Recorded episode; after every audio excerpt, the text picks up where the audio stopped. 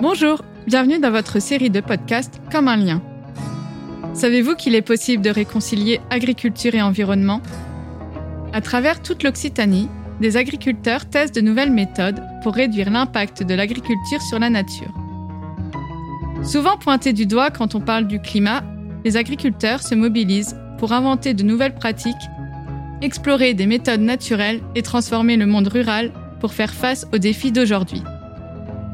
Je m'appelle Karen et je travaille à la Fédération régionale des CIVAM d'Occitanie.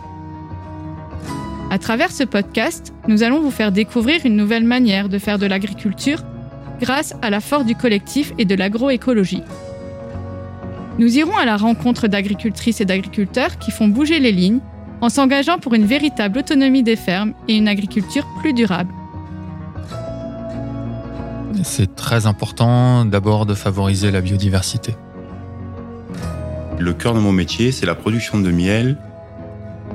J'ai voulu faire une saison de maraîchage pour voir un peu mettre les mains dans la terre. Mon père, il m'a toujours dit quand une parcelle est belle, le, le vin est bon. Vous écoutez le podcast Comme un lien.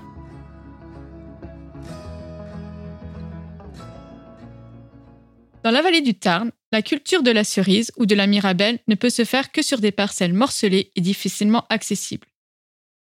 Dans ce territoire isolé, l'irrigation est souvent un véritable défi. Au Gaec-la Cerizet, sur la petite commune de la Cresse, Julien a quand même trouvé la solution pour apporter de l'eau et irriguer correctement ses parcelles de mirabelliers. Je suis allée à sa rencontre en compagnie de Nathalie, animatrice à la PABA, pour tenter de mieux comprendre les mutations de l'arboriculture dans l'Aveyron.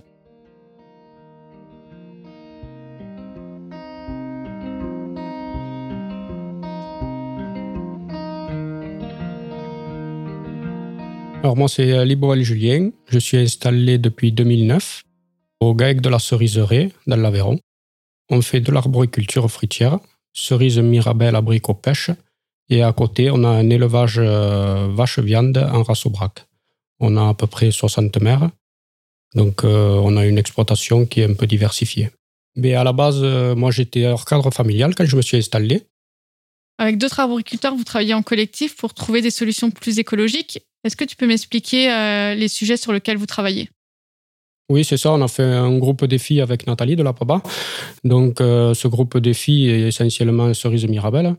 Donc, euh, là-dessus, on étudie un peu toutes les problématiques, surtout bon, les sécheresses comme on est en train de vivre ces dernières années, et ainsi le problème de la drosophile sur la cerise essentiellement, qui pose beaucoup de problèmes dans notre région et puis bon, au niveau national. quoi.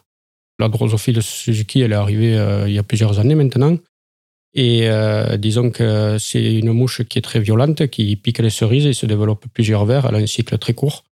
Donc, euh, moyenne de lutte, c'est essentiellement de la lutte chimique qu'on avait jusqu'à présent.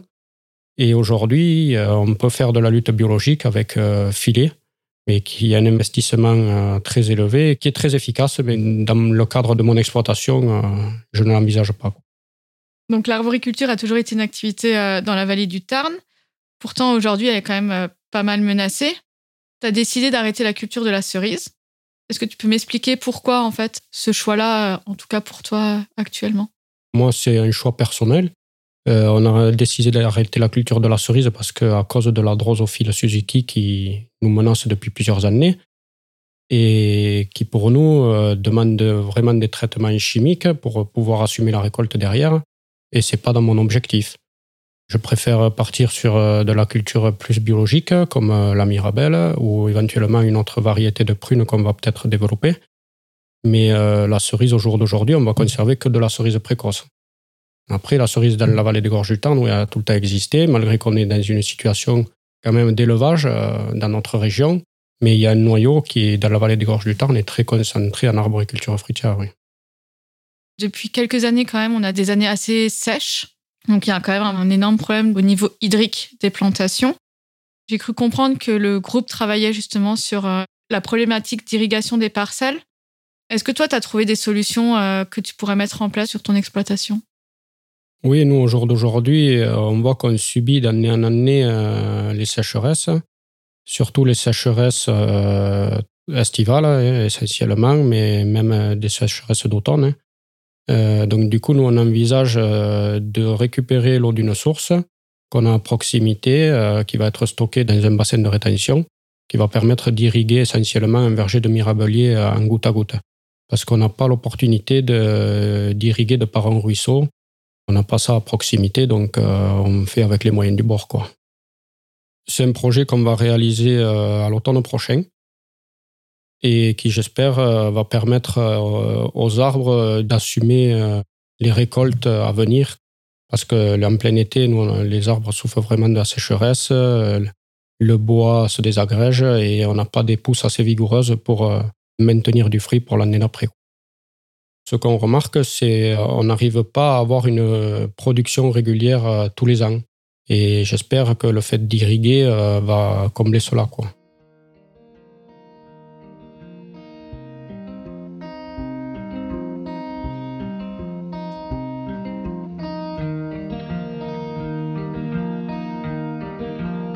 Bonjour Nathalie.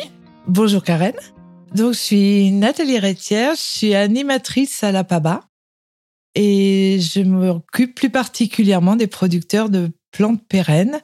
Alors il s'agit des viticulteurs, des producteurs de petits fruits et des arboriculteurs. Depuis 2022, j'accompagne un groupe défi en arboriculture et l'objectif est de réduire les insecticides et de faire la transition vers des productions euh, plus écologiques. Voilà. Donc avec euh, le témoignage de Julien, on a quand même compris que la question de l'irrigation était quand même très importante dans la vallée du Tarn. Je sais que vous travaillez sur cette problématique euh, avec Simon Cordier, technicien spécialiste de l'irrigation. Est-ce que tu peux nous expliquer un peu les solutions qui vous ont proposées à l'ensemble du collectif? Alors déjà, il faut remettre euh, la production de la vallée du Tarn dans son contexte, c'est-à-dire que c'est des producteurs de cerises et de mirabelles. Ce qu'il faut que j'explique aussi, c'est que l'APABA, c'est un, groupement d'agriculteurs biologiques. J'accompagne un groupe d'arboriculteurs qui est plus euh, en conventionnel. Donc, les objectifs principaux étaient de réduire les insecticides. Et parallèlement à ça, on est face à un problème, face au changement climatique, qui est la sécheresse des sols et le, réchauffement. Donc, euh, en fait, on travaille à la fois sur la réduction des insecticides et la mise en place de l'irrigation. Ce qui est très compliqué parce que euh, il y a de moins en moins d'eau. Avant, la production se faisait que par les pluies. Il n'y avait pas besoin de faire des stocks d'eau. Et maintenant, en fait, les arbres manquent d'eau et nous sommes obligés de mettre en place des stocks d'eau et en plus de mettre en place une irrigation. Et il faut qu'on fasse une irrigation économe parce que dans cette vallée, il y a beaucoup de sources et il y a le Tarn et les deux sont en déficit hydrique. Alors nous, on arrive à un moment où on demande d'irriguer alors que déjà il y a un déficit. Donc il a fallu faire une irrigation vraiment économe en eau. Alors on travaille, c'est-à-dire qu'on ne travaille pas sur de l'aspersion, on travaille sur de la micro-aspersion et du goutte à goutte. Et l'objectif aussi, c'est de travailler avec des sondes. Et l'idée, c'est de donner à boire à l'arbre quand il en a besoin. C'est-à-dire que une chose qui pourrait paraître un peu étonnante, c'est que après une pluie, on peut arroser. C'est-à-dire que la pluie, en fait, l'eau va rentrer à 20 cm du sol et on va rajouter un arrosage en plus pour que l'eau puisse aller jusqu'à 40 cm où là, elle va nourrir toutes les racines de l'arbre. Et c'est tout le challenge sur la vallée. Alors, euh, c'est une vallée avec une topographie euh, très particulière hein, parce qu'on est pas dans de la plaine et on est obligé de monter l'eau en haut des vergers pour la redescendre en goutte à goutte ou en micro-aspersion. Dans son témoignage, Julien nous explique qu'il va arrêter une partie de sa production de cerises, notamment à cause de l'irrigation et de la drosophile Suzuki, Pourtant, il existe des solutions. Est-ce que tu peux nous expliquer un peu comment elles fonctionnent et quelles sont-elles? La drosophile Suzuki est vraiment un problème puisqu'elle attaque euh, les cerises et surtout les cerises tardives. Et pour euh, lutter contre ça, jusqu'à maintenant, ils utilisaient des insecticides assez puissants et maintenant, ils n'ont plus le droit de les utiliser. Alors, pour euh, pallier à ça, on a mis en place et on teste deux choses, c'est-à-dire d'un côté mettre des filets en place, mais les filets, ça coûte euh, très cher. et les vergers n'étaient pas spécialement adaptés aux filets. C'est-à-dire que vu que les filets coûtent très cher, euh, on densifie la production. Et jusqu'à maintenant, nous, ils étaient plus sur des vergers en gobelet, c'est-à-dire des arbres qui prenaient la place. Et maintenant, on va plus sur de la production d'arbres en axe, c'est-à-dire c'est de la densification. Et ça demande plutôt de replanter tous les vergers et de mettre des filets dessus. Mais il faut savoir que le prix du filet par hectare est de 50 000 euros, quoi. Donc, pour pallier à ça, à ce prix, en fait, parallèlement, ils sont obligés de mettre l'irrigation pour augmenter le calibre des cerises et pour mieux le valoriser, pour mieux amortir, dans un sens, leur filet et l'irrigation. Donc, c'est tout un chantier qui est mis en place, qui est très important. Parallèlement à ça, on travaille aussi sur euh, l'argile, c'est-à-dire qu'on pulvérise de l'argile sur les cerises pour les blanchir, parce qu'en fait, la drosophile Suzuki est surtout attirée par le rouge. Donc, on blanchit les cerises. En plus, l'argile, où on va aussi travailler sur le talc, durcit un peu le pédoncule de la cerise, et puis la cerise en elle-même, et ce qui fait que la drosophile n'arrive pas à pondre à l'intérieur de la cerise. Merci à tous les deux. Merci.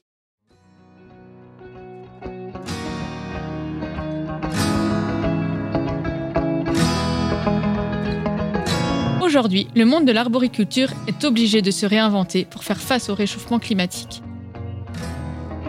Dans la vallée du Tarn, les expérimentations collectives ont permis de trouver des solutions efficaces pour sauvegarder cette activité et envisager un nouveau futur. Pour en savoir plus sur cette thématique, vous pouvez découvrir les actions menées par le groupe Défi Arbo de la PABA directement sur leur site internet.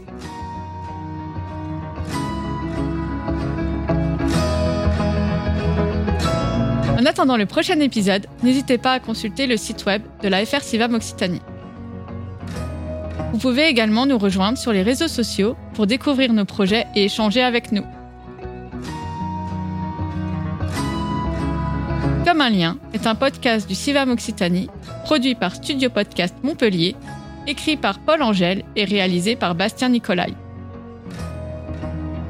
Ces épisodes sont financés par la DRAF Occitanie et la région Occitanie.